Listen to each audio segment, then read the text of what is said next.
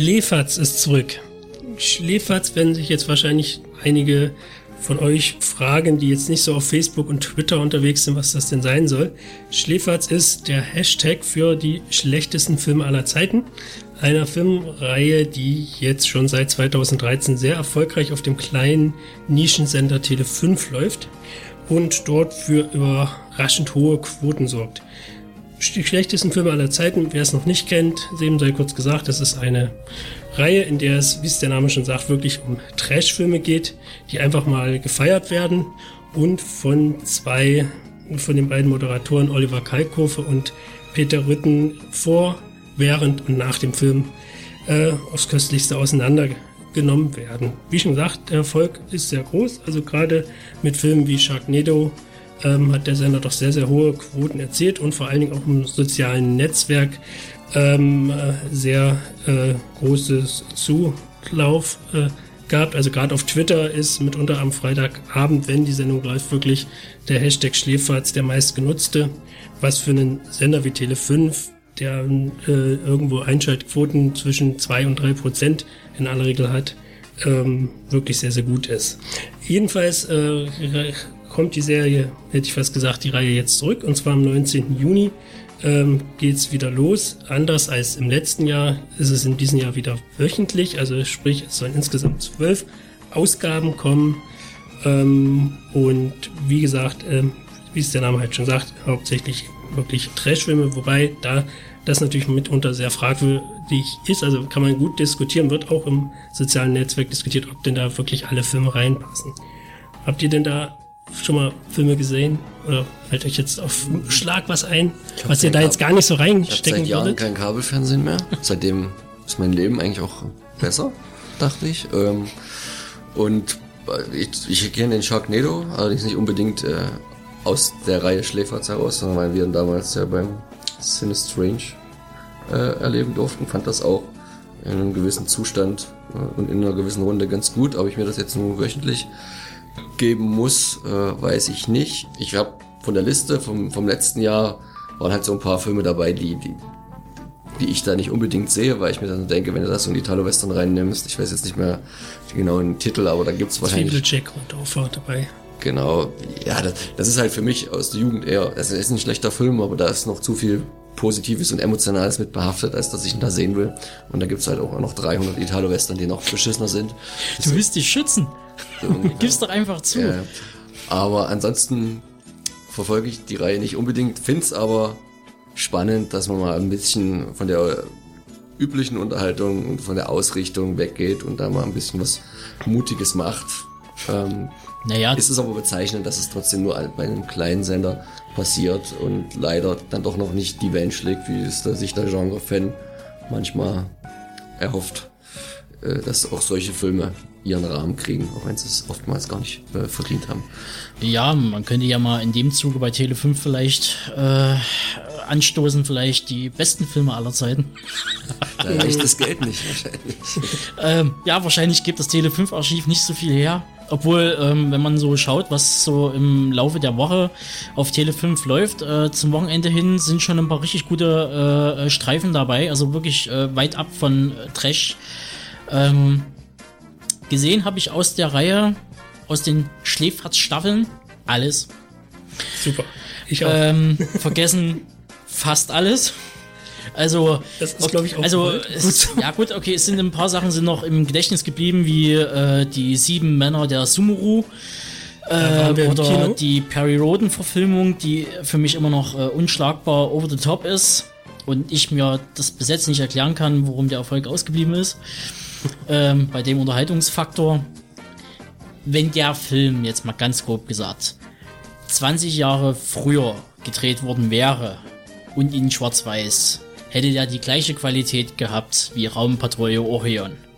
Und darüber tut sich keiner auslassen. Also mal die Kühe auf den Teppich halten und ja, ansonsten, ich bin gespannt, was kommt. Ähm, die Liste, die aktuelle, gibt ja sehr viel Asylum-Preis. Wobei nicht nur, also. Ja, nicht nur, aber das Ding ist halt, äh, ja, Asylum ist ja schon quasi gewollter äh, Trash und ähm, mehr oder weniger fing ja mal die Reihe eher damit an, ähm, oder hat eigentlich so die Reihe eher bestimmt der unfreiwillige Trash, ähm, den man eigentlich äh, oder der heutzutage bei den Leuten als Kult bezeichnet wird. Und wie hat Markus Kafka das schon mal so schön gesagt, Kult ist eigentlich nur ein anderes Wort für Scheiße. ähm, Genau. Also um darauf zurückzukommen, also die äh, neue Liste, also es sind ja von den zwölf kommenden Filmen jetzt äh, acht Filme insgesamt schon angekündigt worden und die äh, Sache liest sich doch recht anspruchsvoll. Also es, du hast recht, also es sind drei Asylum-Sachen wieder mit dabei. Ähm, da hätten wir zum einen Battle of Los Angeles. Schauen wir mal. Ähm, dann, äh, den hat übrigens, wird übrigens von Oliver Kalkofe. Gedreht wahrscheinlich in äh, Sofia oder so? Oder? Nee, wahrscheinlich schon in Los Angeles. Irgendwo wird übrigens, am Strand. Wird von Kalki übrigens äh, mit den Worten Vergessen Sie Krieg der Welten und Independence Day zu Ihrem eigenen Schutz. Denn jetzt kommt diese brutalst bescheuerte Bella Baller Doppel-B-Movie-Metzelei. Ja, Schauen wir mal. gab's doch schon mal. Oder? Was? Als große Hollywood-Produktion? Das auch. Das muss ein Zufall sein. Genau. Und dann haben wir noch Mega Python vs. Gatoroid. Und Thor der Allmächtige. Ähm, Auf den bin ich gespannt, muss ich ganz ehrlich sein. Also. Ja, der so kam seinerzeit, wer hat es glaubt, äh, als Thor Mockbuster raus, natürlich Monate vor dem eigentlichen Tor. Das sind zumindest die drei Asylum-Sachen. Äh, los geht's allerdings äh, auch sehr schön mit einem Hulk Hogan-Streifen und zwar Hulk Hogans Der Hammer. Ja gut, da kannst du eigentlich ja, egal was für einen Hulk Hogan-Film nehmen, das ist eigentlich Wurst, das ist ja eigentlich alles wirklich B und Z und X und jo, Ware und, und von daher. Ist halt ein Wrestling-Streifen, also wo sich ja Hogan wohlfühlt. War seinerzeit ungekürzt ab 18 und dann 17 Minuten gekürzt ab 16. Heute ist er ungekürzt ab 16, obwohl er wahrscheinlich sogar. Ich habe noch ein Format für Tele 5, die schlechtesten Serien aller Zeiten. Da kann man gleich mal Tropic Thunder ins Feld führen, wenn wir schon bei Hulk Hogan sind. Ja, aber es hat trotzdem Spaß. Also Tropic Thunder habe ich komplett zu Hause. Gucke ich auch mal wieder gerne. Gott. Aber ja, es ist David, schlecht. David, David. Ja, es ist. Damit können wir euch eigentlich schon mal einen, eine demnächst stattfindende Runde ankündigen, wenn es darum geht, was wir alle so komplett zu Hause haben oder auch nicht oder wer den größten hat oder wer den dicksten äh, Stapel ja, jetzt, an, jetzt hast du auch gerade die Erwartungshaltung richtig an, groß an Blu-rays und DVDs so, okay. und Boxen hm, okay. ähm, zu stehen hat. Wir werden demnächst äh, so ein bisschen angelehnt als Teil 2 unseres Videothekenkultur-Podcasts genau, so ein bisschen den Sammeln. Den Deep Red Radio Talk in die zweite Runde schicken. Ja, und dann wird es halt, wie gesagt, wie halt schon Max meinte, halt ums Sammeln und Horten geht, äh, Horten gehen. Äh, Im Speziellen halt äh, Untertitel Ich lebe in einer Videothek. Äh, zu besten Hans-Meiser-Zeiten. Ähm, werde mir auch ein passendes Toupet aufsetzen und das ganze Ding durchmoderieren. Okay. Ähm, ja, vielleicht kann uns da, wenn Herr Kalkove das hier hören sollte, uns ja mal Bescheid geben, wie viele wie seine Sammlung so aussieht, wäre auf alle Fälle interessant. Ähm, ich möchte aber trotzdem noch kurz beim Thema Schläferz bleiben. Drei Sachen kommen auch noch auf uns zu. Einmal Pudelnackt in Oberbayern von 1968.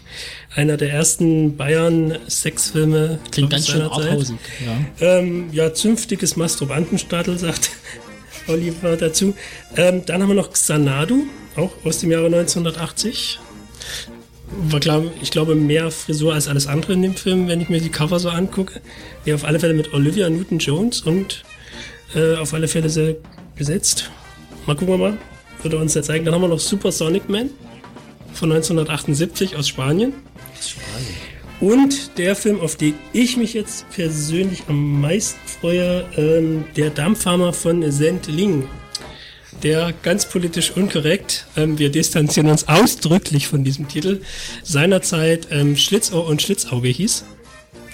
Und äh, quasi vor allem hier in Deutschland so einen kleinen Kultstatus hat, weil er auch eine sogenannte Dialektsynchro hatte. Ich habe leider nicht rauskriegen können, ob sie von Rainer Brandt ist, aber in der Synchro soll wohl tiefstes Sächsisch, tiefstes Bayerisch, tiefstes Hessisch Dann ist es Rainer Brandt. Es gab ja nur Rainer Brandt. Eigentlich kann es nur Rainer Brandt sein. Und ich hoffe intensiv, dass natürlich jede 5 uns auch diese Synchro präsentiert, weil es gibt auch noch eine Ober- eine Oberdeutsche, eine Hochdeutsche Synchro und die, ich glaube, die macht dann nur halb so viel Spaß. Kurzum, wir sind gespannt. Das sind acht der zwölf Filme. Die letzten vier sind noch nicht bekannt, werden aber sicherlich auch in Kürze kommen.